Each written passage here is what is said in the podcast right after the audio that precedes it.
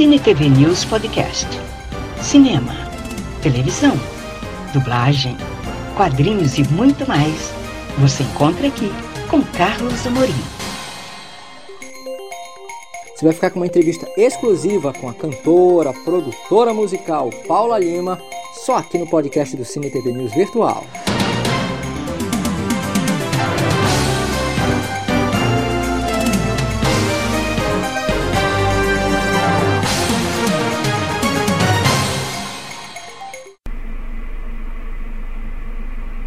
Carlos Amorim falando aqui diretamente da 13ª Feira Pan-Amazônica do Livro.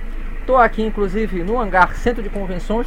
Uma pessoa bem ilustre, que diga passagem, já tem passagem pelo disco, agora na televisão e que gentilmente concordou em conversar com o Sim TV News para mais esse curta, que é a Paula Lima, jurada do Ídolos e também cantora, vai falar um pouquinho com a gente. Paula, obrigado por conversar com o Sim TV News. Bom, o prazer é todo meu. Muito obrigada pela oportunidade. Sempre bom a gente estar tá podendo conversar com gente astral, gente que conhece o trabalho da gente, isso é muito importante. Enfim, eu tô adorando Belém. É, todo mundo que quisesse falar comigo com essa vibe toda seria assim um enorme prazer. Então, vamos embora. Opa, já ganhei meu dia. Oh, meu Deus do céu, coisa boa. Paula, queria que você falasse um pouquinho isso da tua carreira, né? Porque eu sei que você apesar da tua, da tua formação musical, do teu piano que você estudou, você também é formado em Direito e, diga-se passagem, levou os dois trabalhos concomitantemente durante algum tempo. Queria que você falasse um pouquinho sobre o início da tua carreira, né? Pois é, na verdade eu estudei piano durante 10 anos, me formei em Direito pelo Mackenzie. Quando eu estava no terceiro ano do Mackenzie, eu conheci o pessoal da Unidade Móvel que me convidou para fazer parte da banda. Eu aceitei, a partir daí eu me encantei por essas luzes, sons e músicos, né, instrumentos, instrumentistas, palco e coisa e tal. Então eu realmente vi que a minha paixão era a música e não mais o, o direito. Ainda assim, eu, eu sou aquela pessoa que quando eu começo a fazer alguma coisa, eu adoro terminar. E eu me sentia muito insegura no sentido de vir de uma classe média baixa e não ter uma formação de um curso superior. Então eu acabei me formando, enfim, eu tenho uma coisa que eu sou libriana, então eu adoro essa coisa do equilíbrio. Hum, né? Libriana, né? Exatamente, da justiça e coisa e tal. Mas enfim, no terceiro ano da faculdade eu conheci o pessoal da unidade móvel, a partir daí eu conheci o Escova, conheci Taíde G1, o pessoal do Fã Como Legusta, que o Bid na verdade era o mentor, e fui trabalhando com todos eles, é, até, é, como que eu vou dizer assim, recebendo uma bagagem musical diferente de várias formações musicais diferentes. Então, tinha uma parte que era o funk, tinha um pouco do samba, tinha o hip hop, tinha a bossa, tinha um pouco de jazz e coisa e tal. Então, isso acabou sendo meu caldeirão musical. Fora as coisas que eu ouvia quando pequena ainda, é, lá em casa, Martinho da Vila, Bete Carvalho, Dona Ivone Lara, é, deixa eu ver, Zeca Pagodinho, Fundo de Quintal e coisa e tal.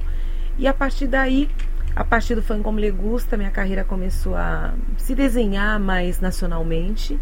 As pessoas começaram a me conhecer e querer entender quem eu era. E eu fui convidada para gravar o meu primeiro disco solo, que é o É Isso Aí, em 2001, que inclusive é esse que você tem. E que aí você vai poder tocar alguma música desse CD. Depois, em 2003, eu gravei o Paula Lima. Em 2006, eu gravei. Em 2007, eu gravei o Sinceramente pela Indy. E depois, em 2008 eu fiz o meu primeiro DVD, que é o Samba Chique, que daqui a pouco vocês vão ouvir aí umas músicas também do Samba Chique, CD e DVD. Paula, queria que você falasse um pouquinho, você até tocou no nome do, do, do, próprio Escova, né? Que inclusive no clipe lá do Edmoto vocês todos aparecem ali, o Escova, você, Silveira, é, Luciana Mello.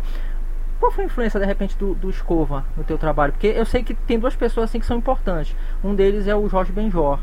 É, o Jorge Benjor é a minha maior influência de todas, né? Mais do que ela Fitzgerald, do que, do que Quincy Jones, do que Tom Jobim, que eu amo, mas o Jorge Benjor tem esse swing, essa brasilidade urbana, contemporânea, que é a minha cara, que é a cara do samba chique, que é o que eu mostro através do meu som.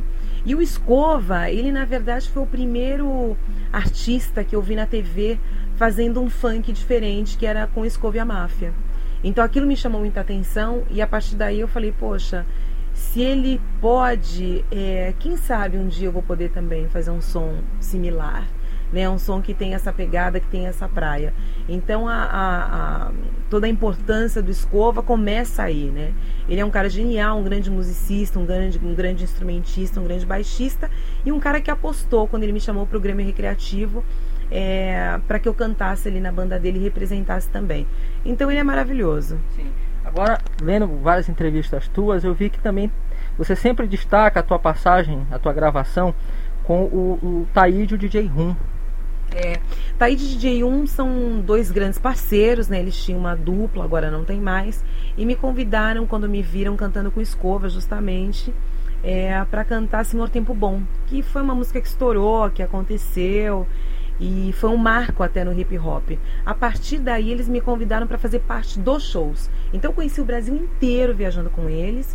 E fui até a Cannes, na França, é, para um festival também com eles. Foi a primeira vez que eu fui para Europa, né? E justamente com uma dupla de hip hop do Brasil, que são os pioneiros do, do hip hop aqui no Brasil. Racionais também se inspiram neles e coisa e tal. Então, para mim foi muito bacana. Assim, o Gion é um profundo conhecedor de música mundial, tanto brasileira quanto internacional. E eu aprendi muita coisa com ambos, assim. Com, no caso do Taíde, acho que tem um lance do domínio dele de palco, essa coisa que ele tem com baile, essa coisa de dominar, de conseguir se expressar, explicitar o que ele está pensando, que isso também para mim foi muito bom, uma grande escola. Agora, Paula, queria que você falasse um pouquinho é, do, desse, desse teu primeiro trabalho, é isso aí, porque de repente, vendo, fazendo uma pesquisa da tua carreira, eu vi que uma das tuas influências é o Gerson King Kong. Você tem uma faixa que você grava com ele nesse trabalho. Inclusive, eu vi, eu vi, na, eu vi na faixa que ele brinca muito contigo ali. É, na verdade, o Gerson, a gente se conheceu ali, não é isso aí, né? Se conheceu da gente se encontrar mesmo. Ele adorou a minha música. Dá pra, desculpa te cortar. Dá pra anotar pela gravação, porque ele brinca o tempo todo, ele chama o teu nome constantemente. É, ele é um querido, é um cara muito inteligente, que estava à frente do tempo dele quando ele criou o funk, né, da década de 70 é, veio aí na onda do James Brown, mas ele conta que o James Brown aprendeu alguns passos com ele quando o James Brown veio para o Brasil. O Gerson é uma pessoa muito espirituosa, muito bem humorada. Eu até gravei agora uma algumas algumas frases, né? Enfim, algumas coisas que eu passei com ele para um documentário que vai sair. Eu acredito que daqui a dois anos, documentário do Gerson King Combo. E o que eu posso dizer é que, na verdade, enfim, o Gerson é um amigo, um querido. E ele me influenciou com essa coisa de eu sou assim, me aceitem do jeito que vocês quiserem. É, se eu danço desse jeito, se eu me visto desse jeito, se a minha roupa é desse jeito, se meu cabelo é desse jeito.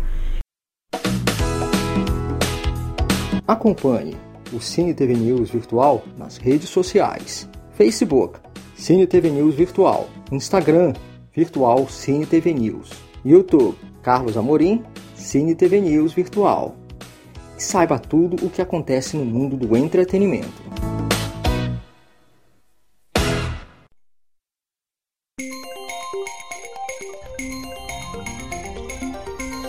Muito obrigada por acompanhar este podcast do Cine TV News Virtual. Até a próxima!